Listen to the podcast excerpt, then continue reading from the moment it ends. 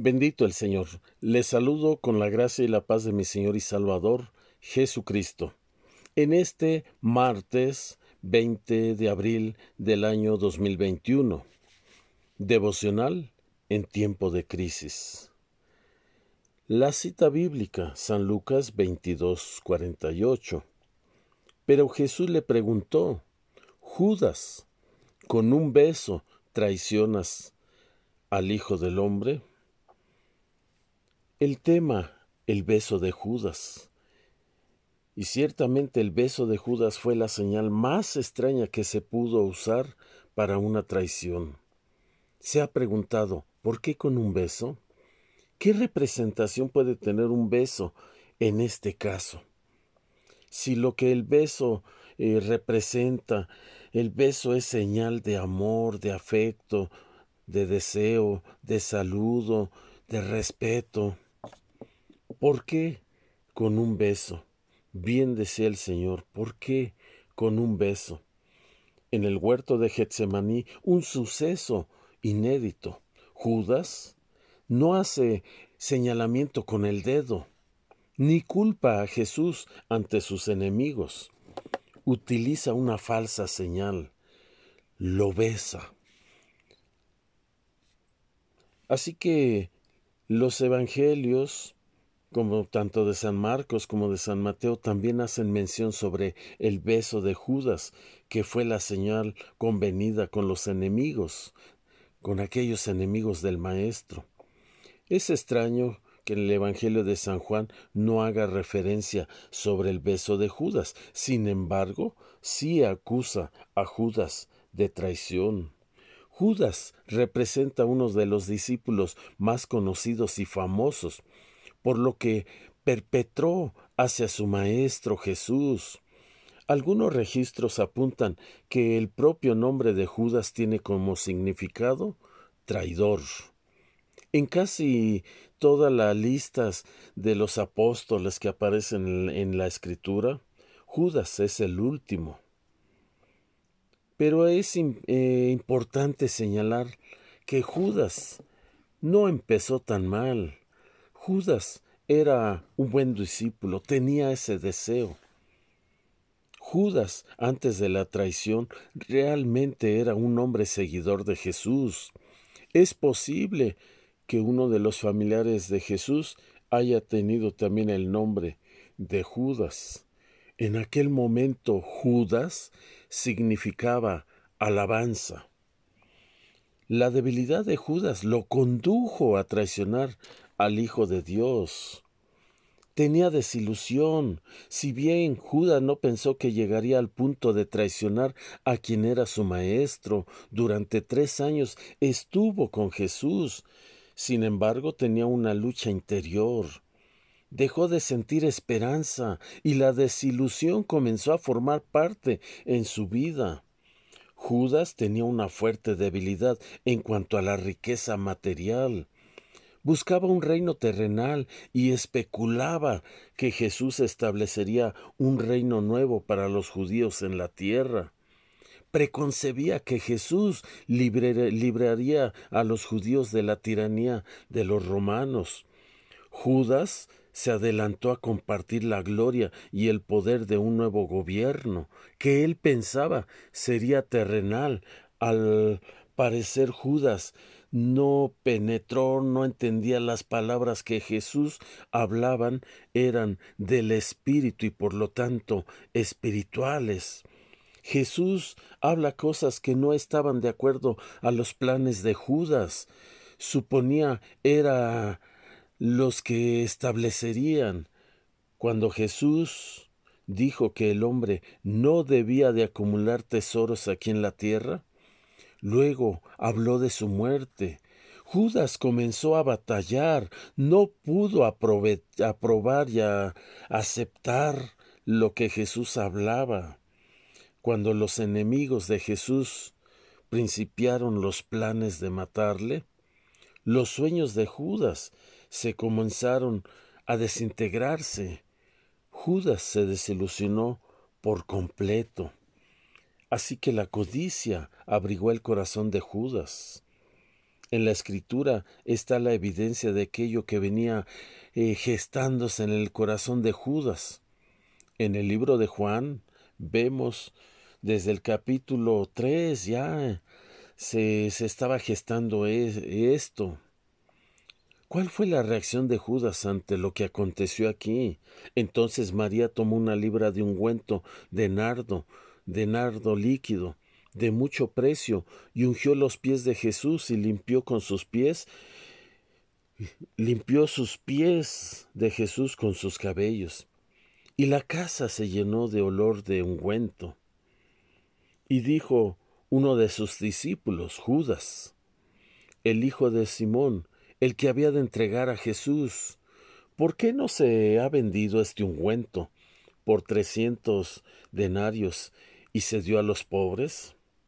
Notamos que desde el corazón de Judas sale un destello de egoísmo y falta de honra para con su maestro. Mas dijo esto no por cuidar eh, que él tenía eh, ese amor por los pobres, sino que era ladrón y tenía la bolsa y traía lo que echaba en ella. Aquí, podemos percibir con claridad el costo del perfume, doblaba la cantidad de dinero por el cual él vendió a su maestro. Eso lo aturdió demasiado. Entonces Jesús dijo Déjala, para el día de mi sepultura ha guardado esto, porque a los pobres siempre los tenéis con vosotros, mas a mí no siempre me tenéis. Esto es evidencia de la avaricia que Judas tenía en su corazón y el acto de esta mujer lo confrontó con sí mismo. Mientras él vendía a ese hombre llamado Jesús, esta mujer le honraba derramando ese dinero, ese perfume en sus pies, mostrando que ese hombre Jesús no tenía precio, su vida era invaluable. Eso fue una bofetada espiritual para quien ya en su corazón maquinaba entregar a su maestro. Con el beso de Judas se manifiesta la señal de culpabilidad que sentía, mas su avaricia era mayor. Judas tenía una fuerte lucha en su corazón. El beso que viene a ser la manifestación de amor, respeto, afecto, saludo, sabiendo que era lo que representaba, Judas necesitaba convencerse a sí mismo de que Jesús no podía conocer las intenciones de su corazón. Pero Jesús desde de antemano ya tenía conocimiento de cada acontecimiento. Quizá la historia pudo ser distinta si Judas no escucha la voz de la codicia, no escucha la voz del enemigo. Si esa puerta en su corazón hubiera estado cerrada, hoy sería otro nombre quien acompañara el beso de la traición. Lo cierto es que de alguna u otra manera ese acontecimiento se iba a dar. ¿Cuál fue el eh, cuál fue el escogido para que se cumpliese el propósito de Dios? De igual manera, después que hubo cenado, tomó la, la copa diciendo, Esta copa es el nuevo pacto, es mi sangre, que por vosotros es derramada mas he aquí, la mano del que me entrega está conmigo en la mesa. A la verdad, el Hijo del hombre va según lo que está determinado. Pero hay de aquel hombre por quien es entregado.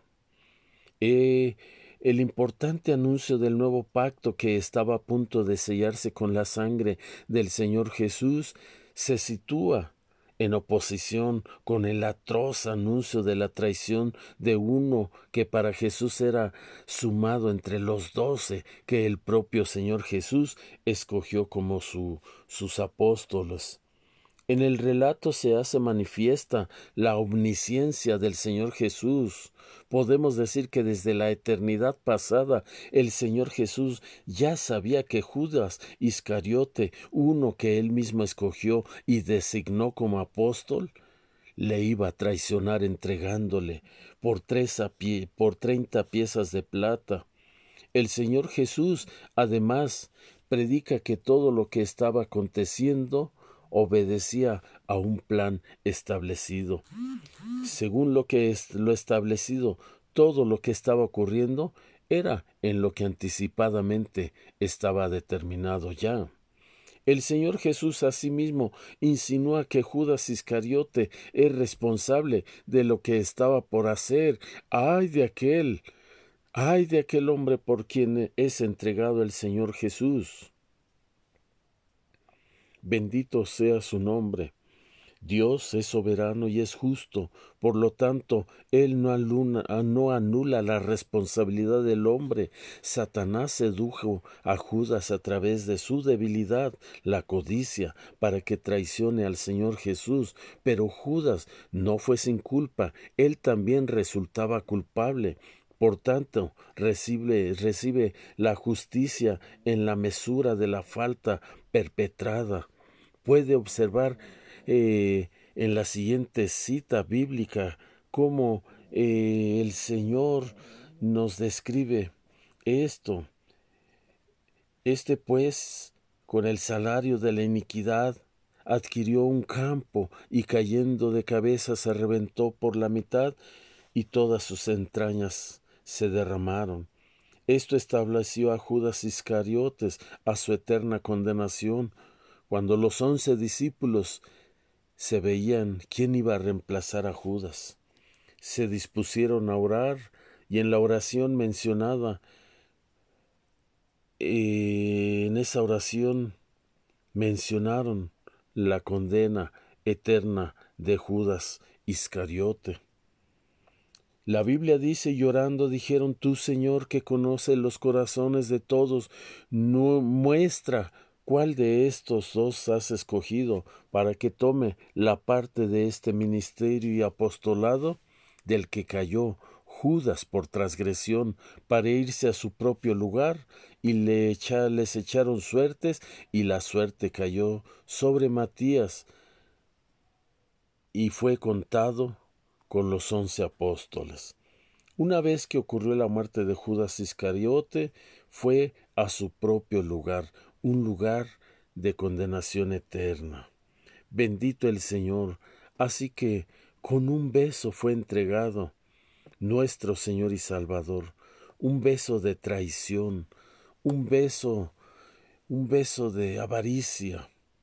Recordemos que un beso debe de ser una señal de amor, una señal de afecto, una señal de deseo, de saludo, de respeto, y no un beso para la traición, no un beso para dar la cuchillada por la espalda.